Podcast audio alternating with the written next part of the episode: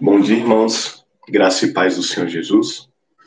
É, esperando o pessoal ir entrando, daqui a pouco dá a nossa hora, e aí nós começamos a nossa leitura. Hoje nós vamos terminar de ler o Evangelho de Lucas. Leremos o capítulo 24. Então, logo mais nós iniciaremos. Evangelho de Lucas, capítulo 24, será a nossa leitura de hoje. Bom dia a todos que já entraram. Bom dia a todos que já deram bom dia aqui. Minha mãe Sayonara, a Eva, a Elaine, bom dia para vocês.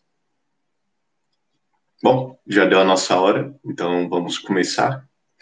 Primeiramente, vou orar com os irmãos e aí nós damos sequência na nossa leitura. Senhor nosso Deus, graças te damos, Pai, por mais esse dia de vida que o Senhor nos concede. Agradecemos por essa semana que está já no fim. Agradecemos a Deus pelo fim de semana que em breve se iniciará e porque em todo tempo o Senhor foi conosco, nos guardando e sustentando. Agradecemos pela oportunidade e privilégio de lermos mais uma vez a tua palavra e pedimos que o Senhor nos abençoe, que o teu Santo Espírito ilumine os nossos corações para que compreendamos as Escrituras. Fala conosco, nos abençoa. Em nome de Jesus oramos. Amém. Então, Evangelho de Lucas, capítulo 24. Diz assim a palavra do Senhor. Mas, no primeiro dia da semana, alta madrugada, foram elas ao túmulo, levando os aromas que haviam preparado, e encontraram a pedra removida do sepulcro.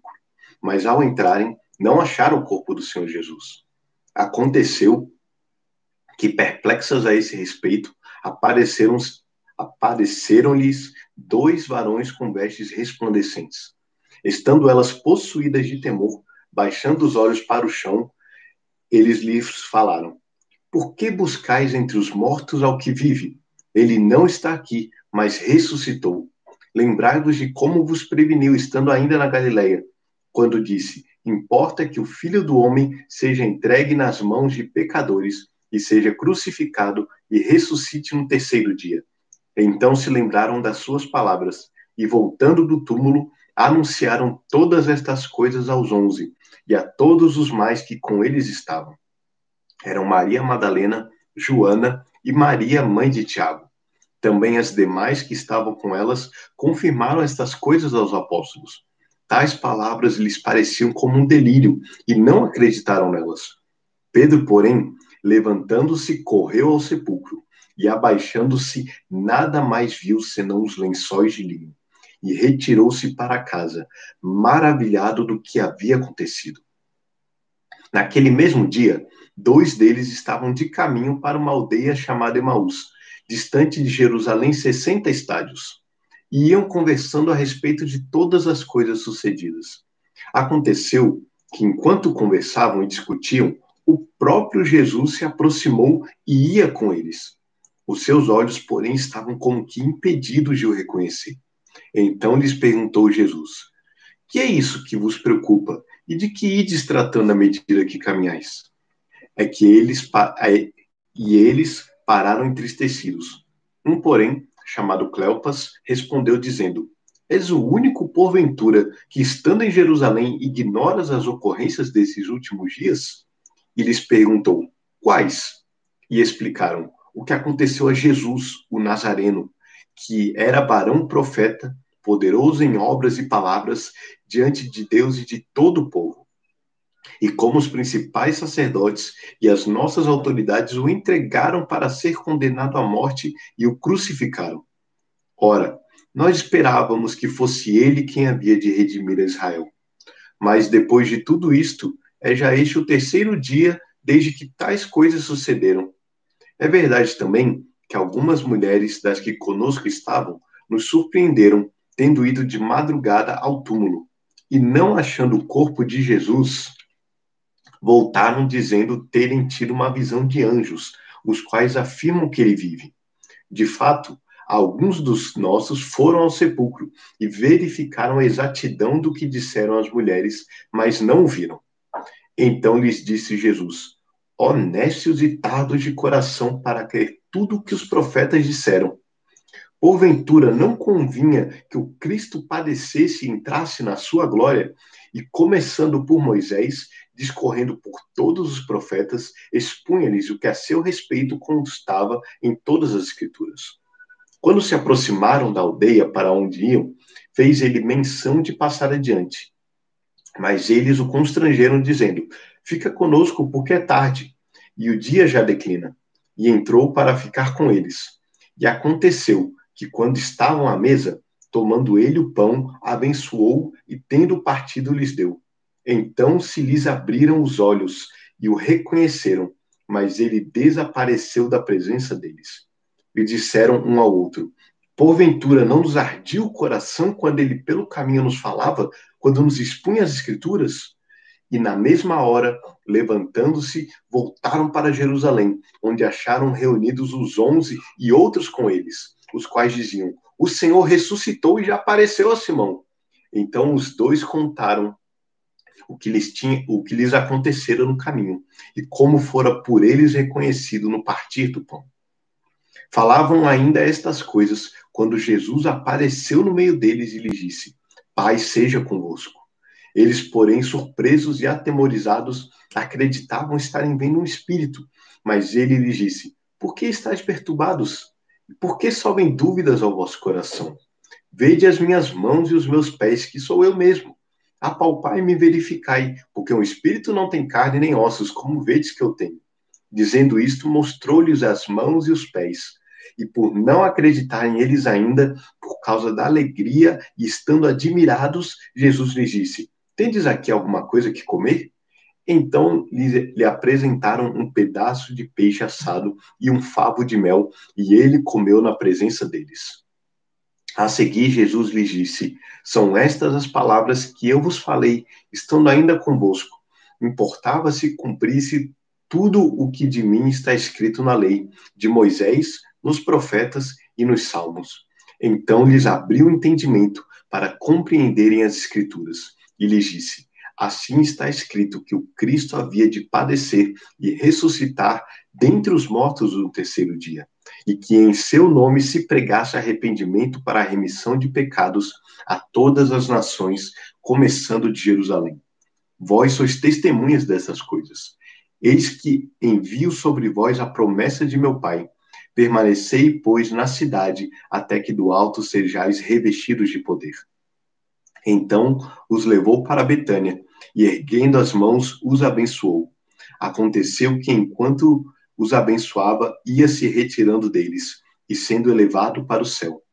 Então eles, adorando, voltaram para Jerusalém, tomados de grande júbilo, e estavam sempre no templo louvando a Deus.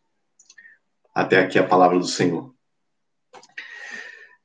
É, ontem nós terminamos falando né, sobre a morte de Jesus, nós terminamos falando como Jesus foi sepultado e como a morte de Jesus nos livrou da ira divina, é, nos livrou da condenação pelos nossos pecados e nos trouxe a redenção. E agora nós lemos aqui no último capítulo sobre a ressurreição de Jesus, sobre o grande evento da história do cristianismo, que foi a ressurreição de Jesus. A ressurreição é extremamente significativa para nós é significativa para a nossa fé diária, para a nossa prática, para a forma como nós enxergamos o mundo. Porque Paulo disse em 1 Coríntios 15: se Cristo Jesus não ressuscitou, é vã a nossa fé. Não faz sentido a fé cristã se não há ressurreição de Jesus. E de fato, a ressurreição de Jesus é algo singular que difere o cristianismo de qualquer outra crença no mundo.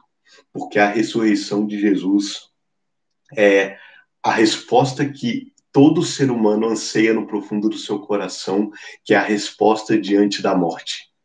E se nós formos ler aqui, algo que esse capítulo mostra de forma tão maravilhosa é o fato de que a ressurreição de Jesus muda a nossa perspectiva das coisas. Ela muda a nossa forma, como eu falei antes, de encarar o mundo, muda a nossa forma de ler as escrituras, muda a nossa forma de aguardar por aquilo que vem no futuro. E isso é maravilhoso, porque nós lemos a vida das pessoas depois que Jesus morreu continuou como se Jesus tivesse sido realmente apenas um profeta, apenas um mestre. Nós lemos essas mulheres indo lá preparar o corpo dele, embalsamar e levar os aromas. Elas não tinham a menor expectativa de que Jesus estivesse vivo. Para elas, Jesus foi realmente esse grande homem, esse homem bondoso, esse mestre, esse profeta que fez sinais em nome de Deus, mas que morreu. Mais um profeta que infelizmente morreu. E elas foram até lá, mas quando elas chegaram lá, o túmulo estava vazio, os anjos falaram com elas e elas puderam ver que Jesus agora estava vivo. Ele não estava mais lá. E elas voltam para contar aos discípulos. Essa, o fato das mulheres terem sido as primeiras é, a verem a ressurreição de Jesus, a testemunharem, é significativo de forma histórica pelo fato de que, naquela época, o testemunho das mulheres não era valorizado, não era considerado. Elas não podiam ser testemunhas de fatos, nem em tribunais, nem nada do tipo. Então, o fato de todos os evangelhos registrarem que elas foram primeira as primeiras testemunhas da ressurreição de Cristo mostra, primeiro, que não era uma história inventada, porque se fosse para ser algo inventado, não teria sido mulheres as primeiras testemunhas, e também do valor que as mulheres sempre tiveram diante de Deus, diante de Cristo Jesus. Elas foram as primeiras missionárias, foram as primeiras a testemunharem de que Jesus estava vivo. E elas contam para os apóstolos, e os apóstolos não conseguem acreditar. Para eles tinha sido a mesma coisa. Por mais que Jesus tivesse falado repetidas vezes que ele ressuscitaria, eles não conseguiam acreditar. Pedro foi até o túmulo e ele viu o túmulo vazio e ele não e ele ficava admirado daquilo, mas ainda não conseguia entender sobre a ressurreição de Jesus. E nós vamos ver depois no relato no caminho de Emaús. Essa história para mim é, eu acho ela assim fantástica. Todos nós temos algumas histórias preferidas da Bíblia, dos Evangelhos e de tudo mais. Essa é uma das minhas preferidas. Eu acho tão fantástico a forma como esses dois discípulos estão voltando para casa. Que nem eu falei, a vida das pessoas continuou. Jesus, infelizmente, morreu e acabou. Mais uma vez a morte venceu. Mais uma vez, simplesmente a nossa esperança se foi. E eles voltam, estão voltando e conversando. E no meio do caminho, Jesus aparece do lado deles e eles não reconhecem Jesus. E eles continuam caminhando e conversando, e Jesus entra na conversa. E eu fico imaginando eles conversando, é, tipo, eles, como judeus, conhecedores das Escrituras, provavelmente estavam comentando sobre aquilo que havia acontecido. E lembrando, mais um profeta que morre. Quando será que virá o verdadeiro Messias? Porque eles podiam estar pensando, ah, e comparando Jesus com profetas do passado. No passado nós tivemos Moisés, mas Moisés morreu. No passado nós tivemos Eliseu, mas Eliseu morreu. Nós tivemos Elias, nós tivemos Isaías, tivemos Jeremias, profetas que fizeram sinais, profetas que falaram da palavra de Deus, profetas que foram grandes homens, e agora nós testemunhamos desse Jesus, mais um profeta que infelizmente se foi. E na cabeça deles, como eles falam para Jesus, nós achamos que ele iria redimir Israel. Então era tipo isso, foi quase, foi tão perto. O que faltou para que realmente ele fosse o Messias? E Jesus os repreende e fala: Como vocês são lentos para entender? É, não convinha que tudo isso acontecesse ao Messias? Não convinha que primeiramente ele morresse para e sofresse para depois entrar na sua glória? E Jesus passou a apontar, olhando para o Antigo Testamento, apontando para as Escrituras, que na verdade tudo o que aconteceu era cumprimento das Escrituras. E eles foram caminhando até chegar em Emaús, eles que de repente não tinham mais esperança, convidam Jesus para jantar com eles e Jesus parte o pão e naquela hora a obra de Deus mais uma vez, o espírito de Deus abre os olhos deles. E isso nós vemos também de forma tão impressionante que não adianta se não for a obra de Deus em nós, nós não conseguimos enxergar Jesus, ainda que ele esteja na nossa frente. E Deus, por misericórdia, abre os olhos daqueles homens e eles olham, veem Jesus e Jesus imediatamente desaparece e eles comentam um com o outro: o nosso coração não ardia quando ele falava das Escrituras? As Escrituras realmente dão testemunho de Jesus e o ânimo deles se renova e eles voltam correndo para Jerusalém. Eles passaram o dia todo andando e eles voltam correndo. a contemplação de Jesus, o entendimento de que Jesus havia ressuscitado mudou totalmente a forma como eles estavam lidando com aquela situação. Eles não podiam conter aquilo para eles, precisavam voltar e falar para os apóstolos: realmente, aquilo que as mulheres falaram é verdade.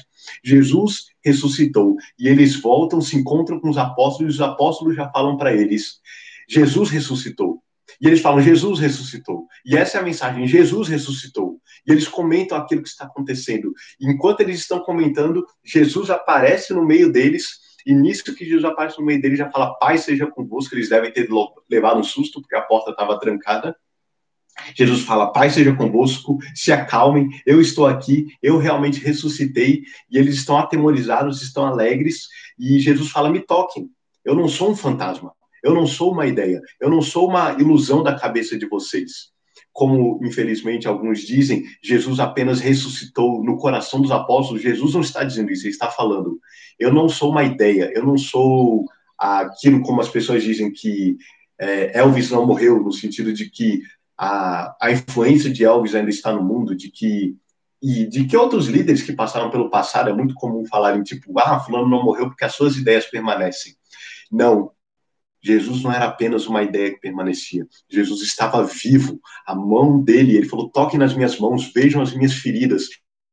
Eu estou bem aqui diante de vocês. Tragam alguma coisa para eu comer. Jesus comeu e ele estava vivo. Ele estava vivo e ele trouxe aos apóstolos e aos seus discípulos o entendimento de que ele vivia e de que agora eles deveriam também ver as escrituras. As escrituras é, dão testemunho de mim. Então, Jesus ressuscita e ele muda a vida daqueles homens, ele muda a perspectiva daqueles homens. A morte não é mais é, o último inimigo. A morte foi vencida por Jesus. E Jesus, nós lemos no final que ele volta aos céus. E eles adoram a Jesus. E eles se alegram e louvam a Deus por causa de Jesus. Isso também é significativo sempre, porque aqueles homens judeus, eles tiveram inconcebível que um homem fosse adorado. Inclusive, esse era um grande confronto dos judeus com Roma, por causa do imperador que queria ser adorado. E aqui eles estão adorando esse homem. Algo mudou. Eles entenderam que Jesus, de fato, era o Messias, aquele que venceu a morte, aquele que conquistou a vida eterna para nós.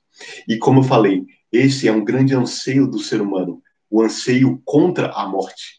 Basicamente, tudo que acontece no mundo desde sempre é o ser humano lutando contra a morte. Porque esse é o maior medo. Ainda que aqueles que digam que não têm medo da morte, aqueles que não têm Cristo, eles não estão sendo totalmente sinceros. Porque a busca da medicina é por poder que a gente viva mais, as ideologias são formas de redenção do mundo.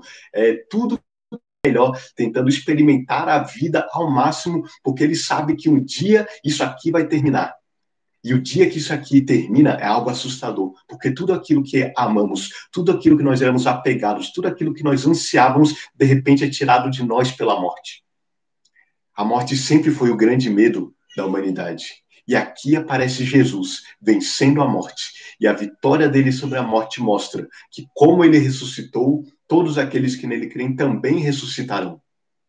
Não é simplesmente uma vida é, de forma etérea, uma vida sem forma que nós teremos. Nós teremos os nossos corpos ressuscitados. A morte já não mais tem o aguilhão dela de nos assustar. A morte agora é serva de Deus que nos leva até Ele.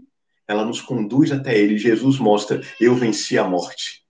Jesus nos traz uma nova perspectiva para a vida. Foi isso que revolucionou a pregação dos apóstolos e o Império Romano da época, porque o Império Romano tinha o poder da morte. Eles ameaçavam a todos com a morte. Nós temos essa força. E de repente aparece um grupo de pessoas que não temem mais a morte.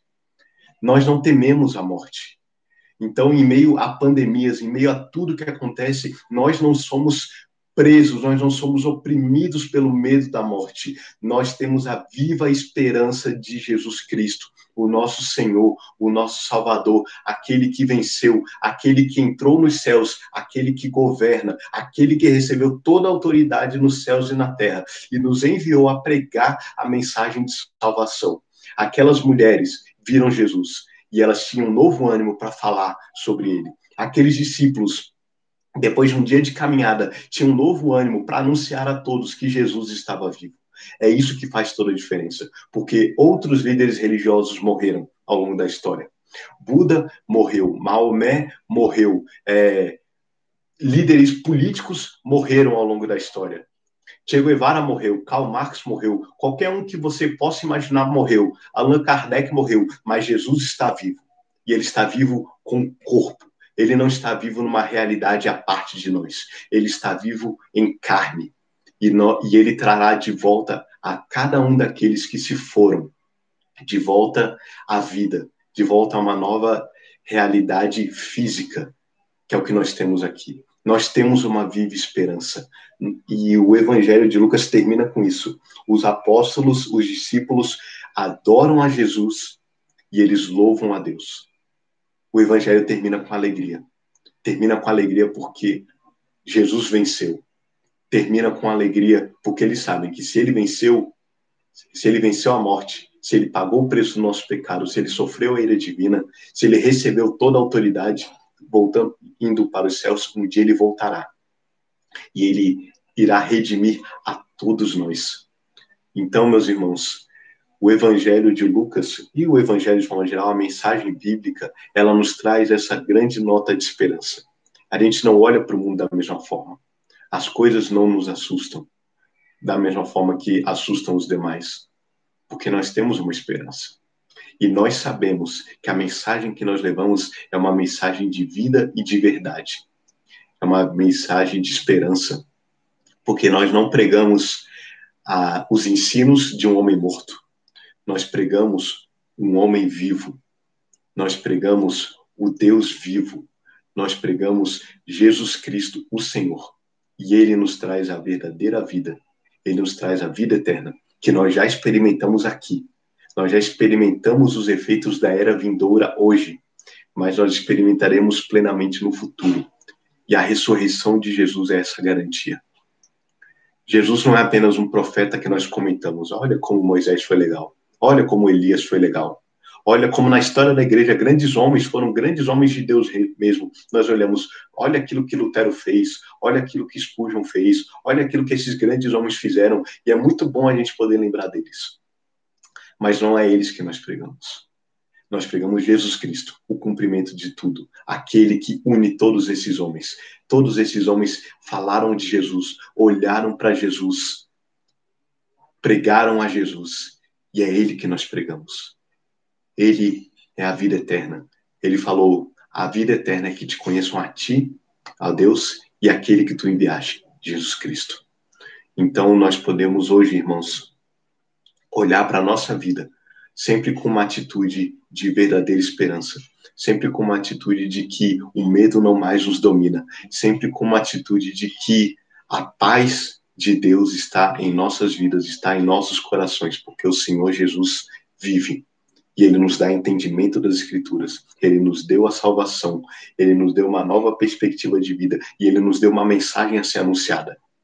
O que aconteceu nesse capítulo o tempo todo era pessoas dizendo uma para as outras: Jesus ressuscitou. E isso faz toda a diferença. Isso faz toda a diferença para nós que já cremos e para aqueles que ainda não creem. Porque se Jesus ressuscitou, como a Bíblia nos mostra e como as evidências mostram nada mais importa. Existe alguém que venceu a morte. E ele venceu a morte em nosso lugar. Então, que nós possamos realmente, como esses discípulos, como os apóstolos, adorar a Jesus, louvar a Deus e pregar essa mensagem transformadora. Que Deus nos abençoe. Que nessa sexta-feira todos nós possamos nos alegrar com a realidade da obra de Jesus.